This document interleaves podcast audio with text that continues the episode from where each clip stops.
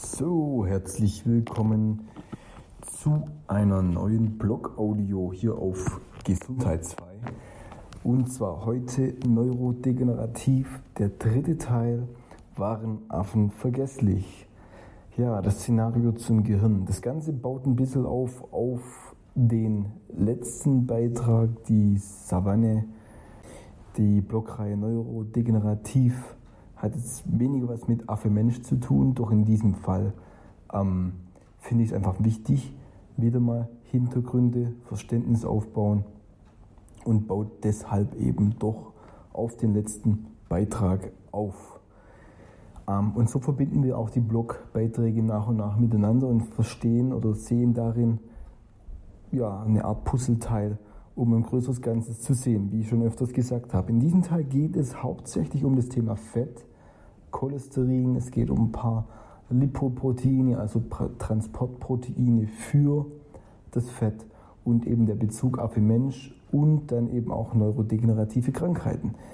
Äh, irgendwie ist es ja so, dass Cholesterin immer noch sehr, sehr schlecht und negativ behaftet ist, aufgrund von Korrelationen, die wir statistisch sehen, also zwischen neurodegenerativen Erkrankungen. Das wäre hier das Stichwort ApoE und Cholesterin. Aber generell ist ja das LDL, sprich, das ist dieses Blutfett mit Transporter LDL ähm, verrufen und gilt ja als schlecht. Genauso gelten ja oder haben viele Leute immer noch im Kopf, Eier sind schlecht, schädlich, weil cholesterinreich, Fette, ja, das alte Thema, Fette sind schlecht, geschädlich, schädlich. Ähm, ja, und jetzt möchten wir, gehen wir ein bisschen in die Details wieder mal ein. Und es scheint eben so, als hätten wir Menschen vor x Millionen Jahren, wir gehen gleich näher drauf ein, irgendwann mal geschaffen oder hätten es geschafft, ähm, durch die Fette Neues zu schaffen. Sprich, eine Ernährungsumstellung ähm, fand statt und nicht nur Ernährung, sondern extrem vieles hat sich verändert. Und dadurch wurde dann unterm Strich, ja, auf, auf lange äh, auf ein paar viele tausende Jahre betrachtet das Gehirn größer. Ja, der Hirnstoffwechsel hat sich verändert, der generelle Energiestoffwechsel, der Hormonhaushalt hat sich verändert, extrem vieles hat sich verändert, weil wir mehr Energie ins System, sprich Aufnahmen in uns aufgenommen haben. So, und genau in die Richtung gehen wir jetzt. Das heißt, die Ausgangssituation ist eben die vom letzten Beitrag, Savanne. Ähm, und zwar war es ja so, dass wir zum einen den, wir, also der Affe damals, den, den Wald verlassen hat, weil er musste, er wurde aus dem Wald verdrängt. Daraus folgte eine Ernährungsumstellung und es folgte eben krasse Veränderungen im Sinne von Klima, Umwelt und so weiter. Sprich, der Affe fand sich in einem neuen Umfeld. Ähm, und die Verbindung, die wir jetzt eben äh, sehen, ist eben hauptsächlich zu Fett. Fett und Cholesterin wird im Körper zum Beispiel durch ApoE ähm, transportiert, jetzt vor allem mal im zentralen Nervensystem. Und hier haben wir schon mal die erste Verbindung, ähm, die wir gleich knüpfen werden. ApoE und Cholesterin. Nur für alle, die es nicht wissen, ApoE ist, ähm, wie gesagt, dieses Transportprotein, Apolyprotein E. Und das gilt eben auch wieder mal für, für schlecht, weil wir eben hier verschiedene Allele, Allele haben, also vier Stück, vier Modifikationen. Und das E3-Allel beispielsweise gibt es nicht bei Menschenaffen oder beim, beim, beim, bei Primaten, Gorillas und so weiter, sondern die, den haben wir nur, nur wir haben, haben dieses Allel. Und ähm, ja, das ist schon mal ein Indiz, ähm, weil wir Menschen haben das der Affe hat es nicht, finde ich schon mal spannend. Ähm, und das werden wir auch noch irgendwann mal drauf eingehen. Fakt ist eben, dass auch hier schon schön erkannt werden kann, dass sich aufgrund dieser Veränderungen, Ernährung, Umwelt und so weiter, sich extrem viel verändert hat, auch auf Genebene. Genetisch sind wir immer noch, ich habe es im letzten Beitrag gesagt, ungefähr 97, 98 Prozent identisch, aber trotzdem, was für und wie wir die Gene aktivieren, sprich Epigenetik und wie wir die Gene modifizieren, ist eben unterschiedlich.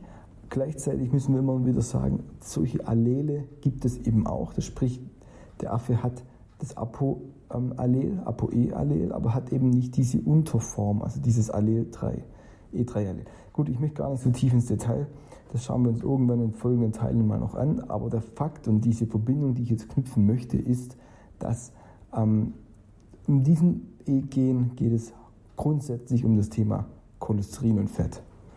Und Cholesterin und Fett ist eben jetzt dieses, dieses zentrale Element in diesem Beitrag. Ich möchte jetzt kurz, weil es eben einen Zusammenhang gibt zwischen ApoE4, also das Allel 4, und Alzheimer einen Zusammenhang gibt, einfach mal kurz einmal zitieren, was man im Internet eben liest zum Thema Alzheimer-Krankheit. Alzheimer-Krankheit ist eine neurodegenerative Erkrankung, deren Prävalenz mit zunehmendem Lebensalter steigt, sodass es ca. 25 Prozent der über 85-Jährigen an dieser Form der Altersdemenz leiden. Für alle Formen der Alzheimer-Erkrankung ist eine Beteiligung genetischer Faktoren bekannt. Einer dieser Faktoren ist das Apolyprotein E, also ApoE, welches im Lipidstoffwechsel eine zentrale Rolle spielt. Also Apolyprotein E ist sehr, sehr wichtig für den Lipidstoffwechsel. So, das ist also jetzt einfach ein paar Hintergründe und jetzt gehen wir das Ganze wieder durch. Der Affe hat irgendwann den Wald verlassen. Wie gesagt, er wurde aus dem Wald getrieben und da hat sich eben dann viel verändert. Ver verändert. Die Umwelt veränderte und wir müssen auch uns erinnern, die Umwelt diktiert immer, was es zu essen gibt oder generell, wie das Leben aussieht. Ähm, heißt, Nahrungsquellen haben sich verändert. Wir denken hier jetzt mal an Früchte, wir denken hier mal an Pflanzen, Blätter, Gemüse und so weiter. Was eben Affen und Primaten verschiedener Art essen, gab es plötzlich alles nicht mehr. Heißt, man musste sich anpassen, es musste Veränderung her und diese Veränderung hat natürlich krasse Folgen. Das hat Veränderungen im Darm, das hat Veränderungen im Stoffwechsel, das hat Veränderungen im, ähm, im Hormonhaushalt. Gucken wir uns jetzt alles ein bisschen an. Fakt ist, was haben wir gegessen? Wir haben eher fettreich gegessen. Kommen wir gleich noch darauf hinzu. Aber unterm Strich änderte sich natürlich da der Stoffwechsel, wenn ich plötzlich keine Früchte mehr esse und jetzt auf einmal Fette oder Fettreiches, dann kommen wir eben in einen ketogenen Zustand. Sprich, wir kommen in einen Fettstoffwechsel. Und das ist jetzt diese Essenz eigentlich von diesem ganzen Beitrag, dass, es, dass wir gelernt haben, irgendwann mit Fetten umzugehen. Und da liegt es jetzt nahe, dass wir Verknüpfungen ziehen und binden ähm, zwischen unserem Gehirn, zwischen Alzheimer, zwischen ähm, ähm, Omega-3 und diesen ganzen Dingen. Weil irgendwie musste sich ja das Gehirn entwickeln. Das heißt, die Ketose, nochmal für alle, die es nicht wissen, ist ein natürlicher Zustand, ähm, in dem es einfach darum geht, dass der Körper, die Leber, Ketonkörper aufbaut. Ähm, und es war eben jetzt ein Zustand, in dem sich der frühe Mensch oder der Affe eben fand. Ganz einfach, weil das Umfeld das diktierte. Und ähm, jetzt ist es so, dass nicht nur die Leber diese Ketonkörper aufbaut, sondern auch unser, unser Gehirn. Sprich, wir haben hier spezialisierte Zellen, darüber geht es dann im Blog, die eben Ketonkörper beziehungsweise jetzt nennen wir es einfach mal Cholesterin aufbauen, sprich Fett. Cholesterin ist ja extrem wichtig in unserem Körper. Es hat einen schlechten Ruf, aber generell ist ja dieses Fett einfach mal die, Grund, der Grund, die Grundsubstanz für jedes Steroidhormon, das heißt ähm, Testosteron und so weiter, auch Vitamin D. Das heißt, hier hat sich was verändert. Und dieses Fett ist eben so zentral, dass wir sagen können, okay, wenn wir mal ähm, ähm, äh, Alzheimer-Patienten, neurodegenerative Patienten untersuchen, dann weisen die alle einen Mangel auf von Cholesterin im ja nicht nur zentralen Nervensystem, sondern auch in der cerebrospinalen Flüssigkeit, also generell im Gehirn.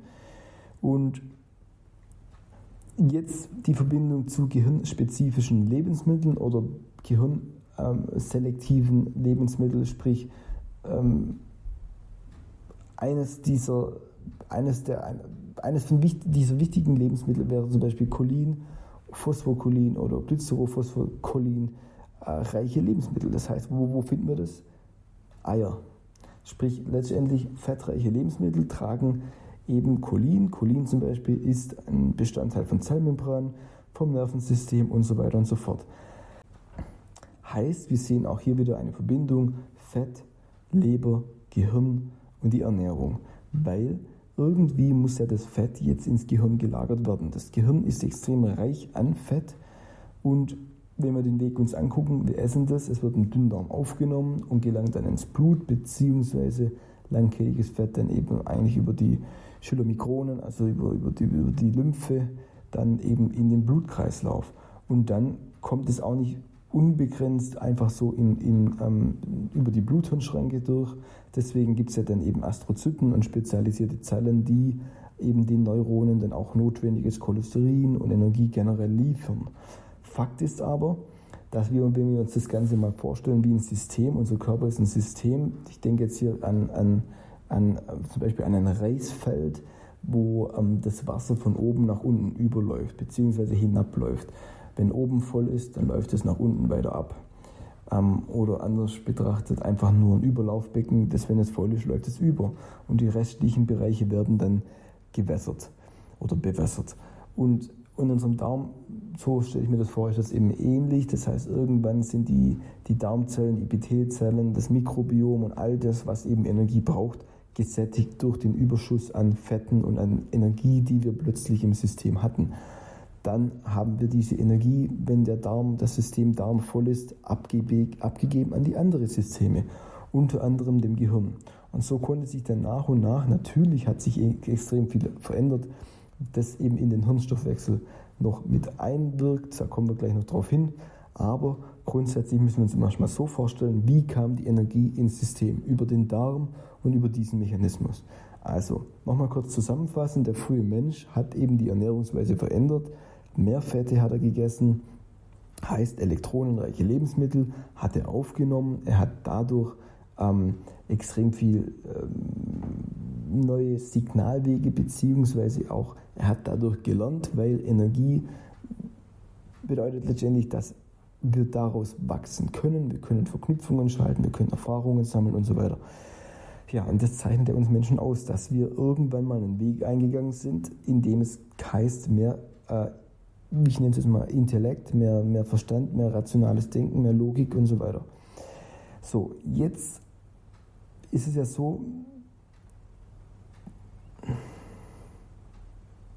dass wir tatsächlich ja Zellen, jetzt ist es ja so, dass wir tatsächlich Zellen in unserem Nervensystem finden, die bei uns Säugetieren auch noch weiter modifiziert sind. Wenn wir die Entwicklung von diesen Zellen angucken, die Rede ist vom, von Astrozyten.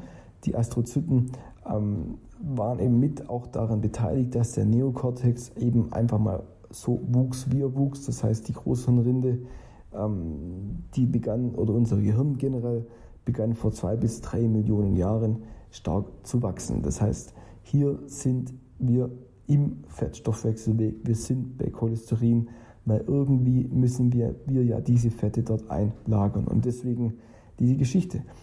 Wir haben übrigens keinen Cholesterinspeicher im Gehirn. Das heißt, wenn ein Cholesterinmangel entsteht, dann, ich habe es gerade schon erwähnt, haben wir diese Alzheimer-Probleme oder generell einfach mal kognitive Störungen.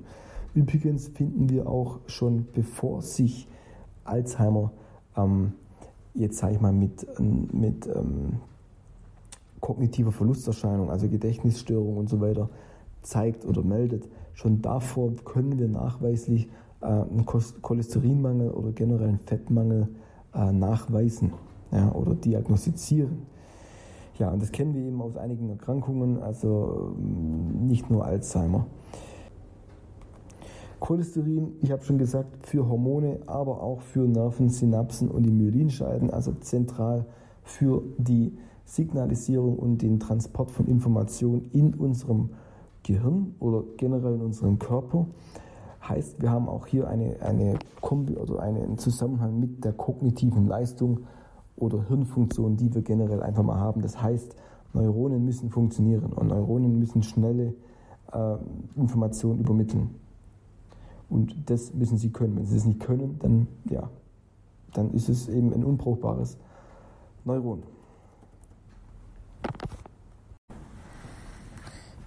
Jetzt müssen wir uns natürlich auch vorstellen, dass ja dieses Cholesterin auch irgendwie im Körper transportiert werden muss. Ich habe schon angesprochen, es gibt hier spezielle Transportproteine, Lipoproteine oder in diesem Fall Apolyproteine. Nur, dass wir das erwähnen und für das auch für später ein bisschen aufbauen. LDL ist auch so ein Lipoprotein, Low Density ähm, Lipoprotein und transportiert jetzt ähm, eben Fette im Körper, in der Regel eben von, von der Leber in die Körperperipherie, verteilt also das Leb die, die, die Fette durch das Blut in die Peripherie, durch den Körper. Und in der Regel ist ja dieses Cholesterin ja ein bisschen negativ behaftet, weil wir ja, ähm, ja generell, das geht in die Richtung Fetthypothese. Da gibt es ja übrigens auch einen Blog drüber, falls du den noch nicht kennst Fetthypothese geht es darum, wie kam das Ganze eigentlich in zustande, dass wir, ähm, dass wir immer noch glauben oder grundsätzlich Fett als eher schlecht betiteln und darstellen oder wir sogar Angst davor haben. Das heißt, wo kommt diese Hypothese und die ganze Geschichte her? Gibt es einen Blog dazu? Finde ich aber allerdings spannend, weil jetzt habe ich gerade schon ein paar Sachen gezeigt und, und, und erläutert, wieso Cholesterin so wichtig ist. Und trotzdem haben wir davor Angst. Also es ist schon sehr, sehr spannend. Ja. Und die Frage ist natürlich, macht hier die Natur etwas falsch? Ja. Oder wo ist das Problem? Also hier Sarkasmus an. Jo, Fette, hm, das ist nicht so interessant. Wichtig, ist, wichtig wäre natürlich jetzt auch in diesem Zuge, möchte ich das einfach nochmal erwähnen, Fettverhältnis Omega-3, Omega-6, hier wieder auf einer ganz anderen Anwendungsebene ähm, was wir essen, entscheidet denn, was wir essen, lagern wir irgendwann am, im Gehirn auch ein. Ähm, das heißt, hier sind wir wieder beim Thema Pflanzenfette und so weiter.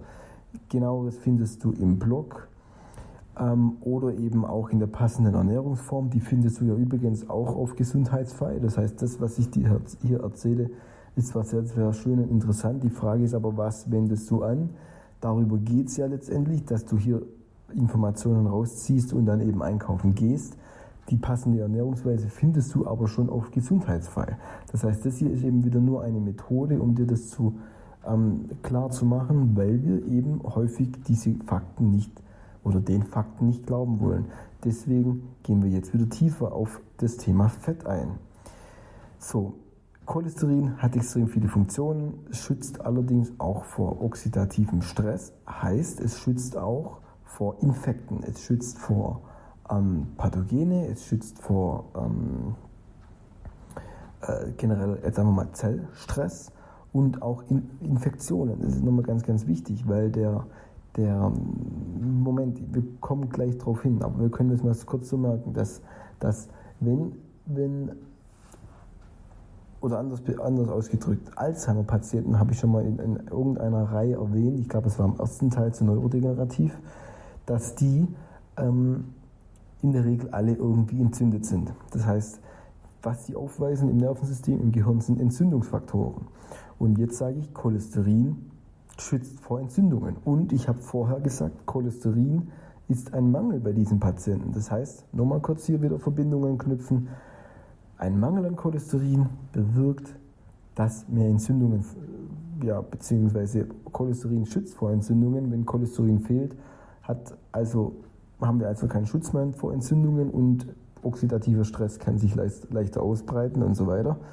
Und zudem ähm, möchte ich erwähnen, dass ähm, jetzt möchte ich ganz kurz, dass du ganz kurz jetzt an das LDL nochmal denkst, also an die Blutfette.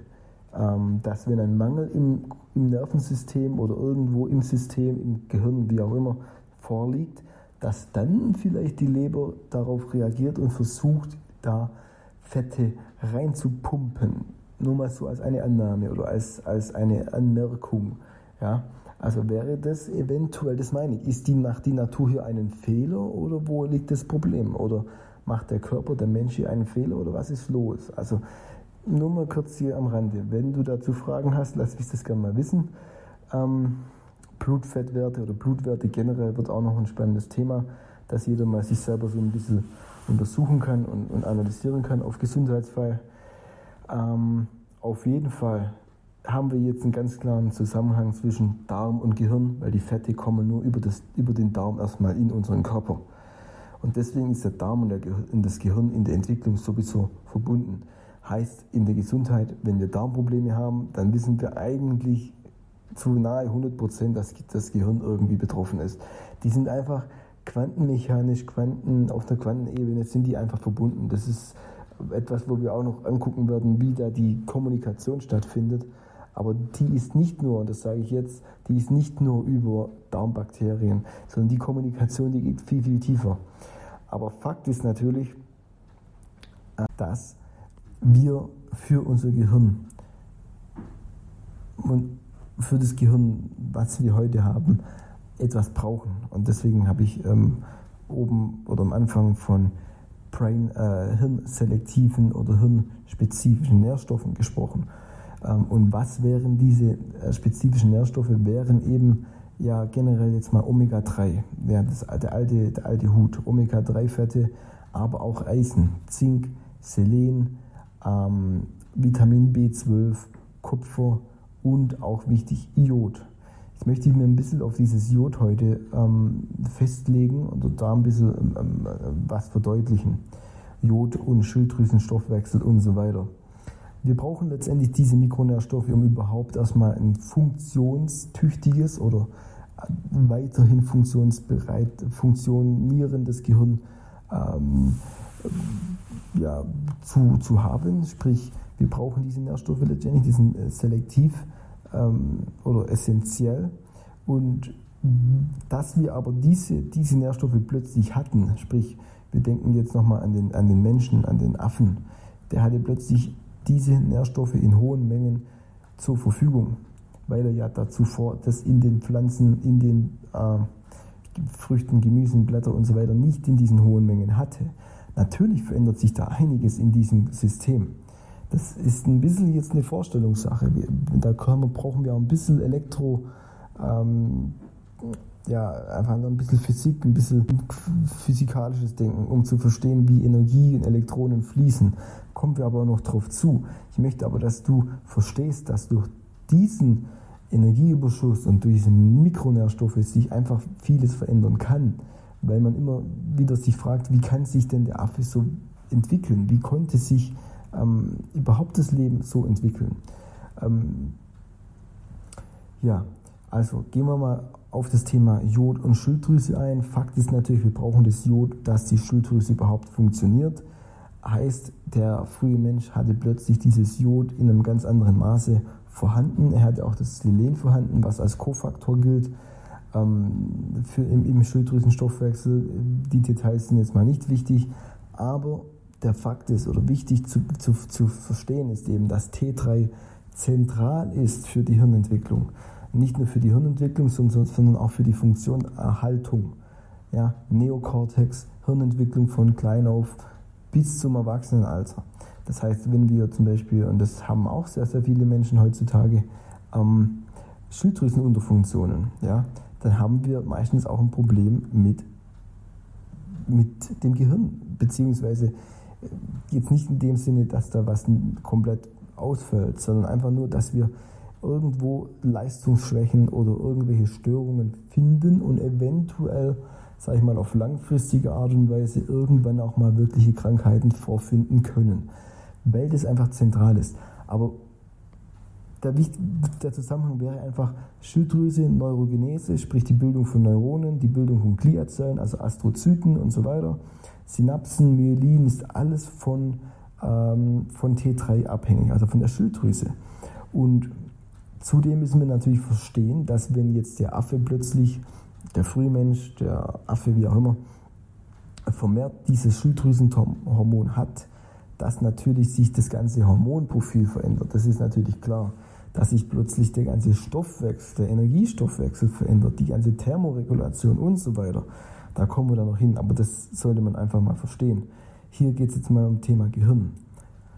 Und ähm, jo, schau dir mal den Blog an, wenn du da ein bisschen mehr Feinheiten dazu hören möchtest. Ich gehe da ein bisschen tiefer noch drauf ein. Weiterentwicklung über Schilddrüse, sprich Weiterentwicklung des Gehirns durch T3 ähm, anderes Nahrungsangebot. Ähm, wir sehen übrigens auch andere Schilddrüsenwerte zwischen Primaten und Menschen, also die sind nachweislich unterschiedlich. Und nochmal möchte ich erinnern an die essentiellen Hirnnährstoffe, um nochmal dir zu sagen, was für eine Ernährungsweise ist wichtig, was für eine Ernährungsweise ist wichtig für ein funktionierendes, gesundes Gehirn, für ein Nervensystem und so weiter. Und jetzt nochmal kurz großes Ganzes, um etwas zusammenzufassen. Wir wissen also, dass der Australopithecus oder letztendlich der Vorfahre ungefähr 500 Kubikzentimeter hatte an Hirnvolumen. Dann stieg es weiter auf 650 Homo habilis, 850 Homo erectus ähm, und weiter dann eben ähm, auf 1000 Kubik und dann 1700 Kubikzentimeter beim Neandertaler. Wir heute haben nachweislich ungefähr 1500 Kubikzentimeter. Ähm, die Theorie oder die Frage oder die Antworten darauf, warum sich das Gehirn vom Neandertaler auf heute verkleinert hat, äh, schauen wir uns mal noch an. Aber im Grunde geht es ja hier um einfach um Energieverlust. So, und das Thema Infekte, Entzündungen, Leaky Gut, wie die Energie ins System kommt, das behandle ich im Darmplan. Sprich, hier zeige ich dir einfach nochmal die Verbindung auch, ähm, warum oder, oder ich gehe darauf ein, wie denn über Nährstoffe überhaupt in den Körper kommen. Das ist ein zentrales Thema bei, im, beim Leaky Gut. Ähm, wichtig für die jetzt wäre einfach mal essentielle Nährstoffe oder Hirnnährstoffe, essentielle Hirnnährstoffe, dass du weißt, ähm, welche sind es und welche Lebensmittel bzw. warum du bestimmte Lebensmittel einfach in deinen alltäglichen äh, Ernährungsplan oder einfach deine alltägliche Ernährung integrieren solltest. Jo. Ähm, genau.